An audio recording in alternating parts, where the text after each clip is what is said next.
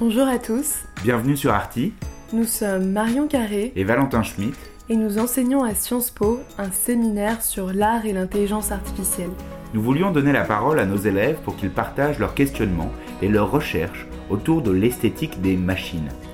Au cours de ce podcast, vous entendrez parler d'œuvres d'art générées par des intelligences artificielles, de robots curateurs et des derniers projets artistiques portés par les géants de la Silicon Valley. Alors, on y va? By and by, all my dreams will soon disappear.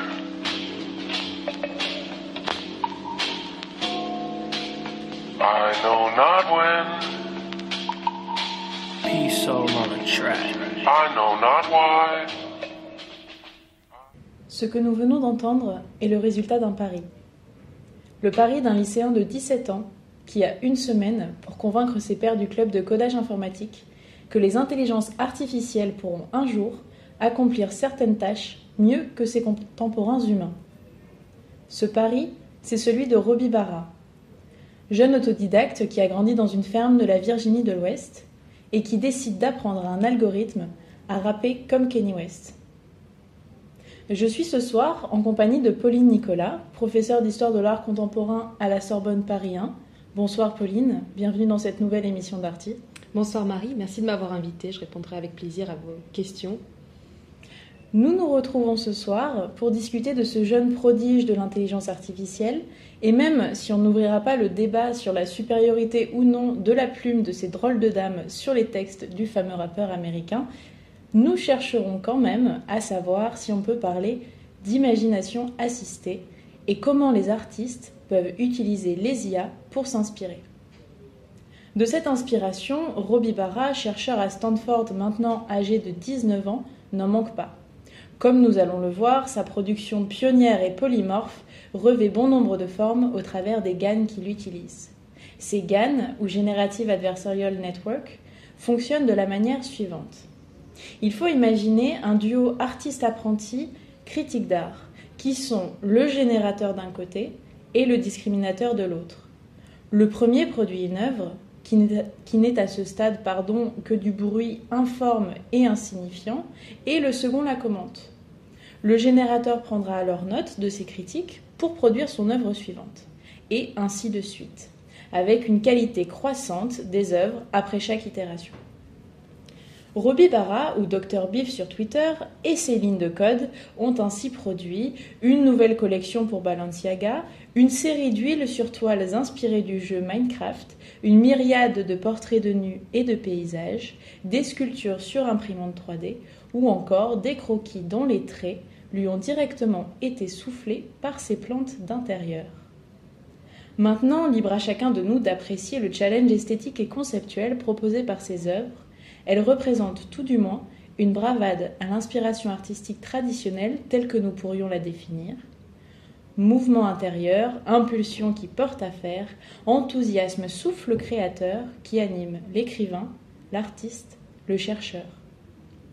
Alors je ne sais pas, Pauline, si nous pouvons parler ici de pulsion intérieure ou d'enthousiasme comme caractéristique première des IA, mais ce jeune artiste nous pousse quand même à nous interroger sur l'influence qu'aurait l'intelligence artificielle sur son inspiration. Alors, comme vous l'avez mentionné, l'artiste utilise différents médiums afin de laisser son IA s'exprimer et j'aimerais m'attarder plus particulièrement sur ses nus en peinture. Donc, il existe un concept appelé la vallée mystérieuse en art qui permet d'expliquer en grande partie la résonance émotionnelle ressentie dans les nus de Robbie Barra. Le concept de la vallée mystérieuse suggère des objets humanoïdes qui apparaissent presque, mais pas exactement, comme de vrais êtres humains, provoquant des sentiments étranges ou étrangement familiers d'une sorte de sensation de peur, de répulsion chez les observateurs. D'ailleurs, Robbie Barra fait partie des artistes à se sentir mal à l'aise devant leur propre création. Il dit, je cite, La façon dont l'IA peint les visages me met mal à l'aise. Elle les peint toujours comme des gouttes visqueuses violettes et bleues, et ce n'est pas le programme que j'ai fait, donc je ne suis toujours pas certain de comprendre pourquoi elle fait ça. En effet, il faut s'imaginer ces tableaux de nus comme un joyeux mélange d'un Dali ivre avec un Picasso pris de vertige, pour reprendre l'expression de la journaliste et écrivaine Bonnie Burton. Le fait que les nus de Robbie Barra soient si surréalistes peut être perçu comme un problème ou une limitation du discriminateur. Mais comme pour la création artistique traditionnelle, les accidents heureux, comme on les nomme, sont souvent les moyens les plus importants pour la découverte créative et l'imagination. Si le discriminateur avait été plus discriminant, le GAN n'aurait généré peut-être qu'une version presque parfaite d'une peinture de nu traditionnelle. Du coup, ce résultat involontaire permet de questionner nos sens, de nous questionner sur nos représentations de nous-mêmes en tant qu'humains, et aussi de se poser cette petite question assez amusante de savoir est-ce la façon dont les machines nous perçoivent? Donc je comprends bien votre propos sur euh, le fait de, questionner ses sens, le concept de vallée mystérieuse, mais le fait que l'homme se questionne sur ses sens et sa représentation de lui-même et du monde, euh, ça n'est pas nouveau. De nombreux courants euh, du XXe siècle se sont déjà attachés à détruire cette vision réaliste du monde. On pourrait penser euh, au dadaïsme, le surréalisme ou encore l'abstractionnisme. Donc euh, en quoi la machine apporte-t-elle ici de l'originalité dans la création si elle ne fait que questionner nos sens à l'aide de nus abstraits? Eh bien, c'est ici que ça devient intéressant car l'IA ne se contente pas de questionner nos sens humains, que l'on pense bien connaître, mais aussi des sens que nous n'avons pas. Alors, je m'explique. Une des créations de, de Barra a été de créer une sorte d'électrocardiogramme de, plantes vertes. Pour ce faire, il a placé des électrodes sur les feuilles de ces plantes qui, via un circuit électrique, sont rattachées à un stylo qui retranscrit sur une feuille l'activité électrique au sein de cette plante. Le résultat est assez étonnant. Chaque plante a son dessin qui lui est propre, mais on retrouve souvent ce motif de cercle concentrique un peu vibrant. La démarche ici est véritablement de rendre l'insensible sensible, de décupler nos sens, de les repousser afin d'atteindre des sphères inatteignables jusqu'alors, ou alors réduites aux sphères de la recherche scientifique. Une fois de plus, la machine nous offre la possibilité de porter des sortes de lunettes afin de voir le monde différemment. On perçoit bien ici euh, la fonction d'outil de l'IA. Vous parlez vous-même euh, de lunettes que l'on pourrait euh, porter pour mieux voir, pour mieux sentir que par nos facultés cognitives propres. Mais en quoi ce décuplement des sens via l'IA peut toucher à l'inspiration créatrice et non pas seulement, au final, être une aide technique Alors je dirais que l'IA est un formidable outil de raisonnement par l'absurde et je ne pense pas qu'à l'heure actuelle, nous ayons trouvé un moyen plus désinhibant que celui-ci. Cette recherche de destruction des normes sociales est particulièrement perceptible dans le travail de l'artiste qui porte sur les défilés de mode. Il me semble qu'il s'appelle Neural Network Balenciaga, si je ne me trompe pas. Et les résultats générés par euh, le système GAN offrent une nouvelle euh, collection encore jamais vue. Les pièces sont assemblées de manière étonnante, comme euh, vous savez, j'ai une image qui me restait vraiment en tête de fameux sac attaché sur un jean à la verticale au niveau du mollet. Donc, ce qui est donc recherché par l'artiste, c'est cette naïveté de l'intelligence artificielle, une sorte de logique primaire qui nous est inaccessible du fait de notre formatage rationnel et qui soulève une question cruciale, à savoir sommes-nous en tant qu'humains plus qu'une machine L'IA ne, doit ne doit donc pas seulement être vue comme un outil, mais comme une réelle source d'inspiration dans ce sens-là.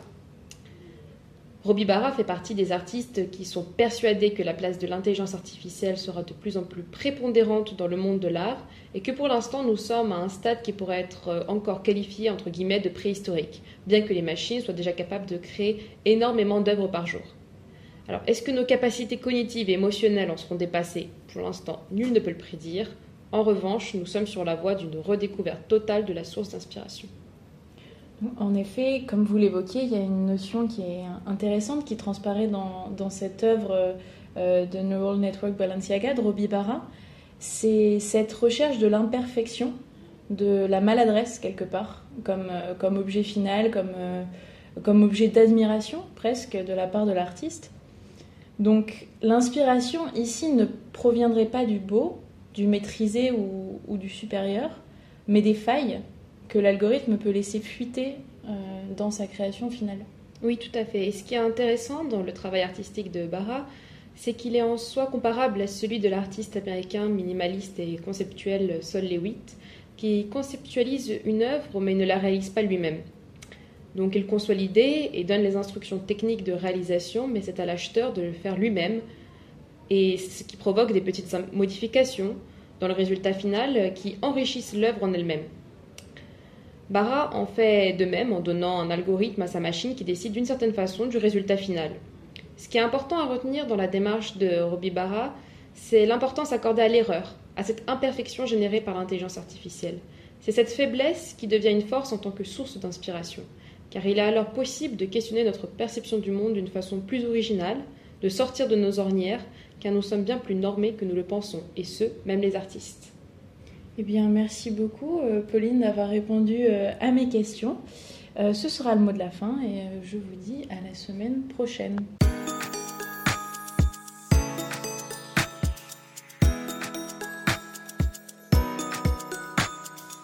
Merci pour votre écoute. Vous pouvez retrouver les autres épisodes de Arty sur SoundCloud et Apple Podcast. Et si ce que nous faisons vous plaît, n'hésitez pas à le faire savoir en commentant et en partageant ce podcast.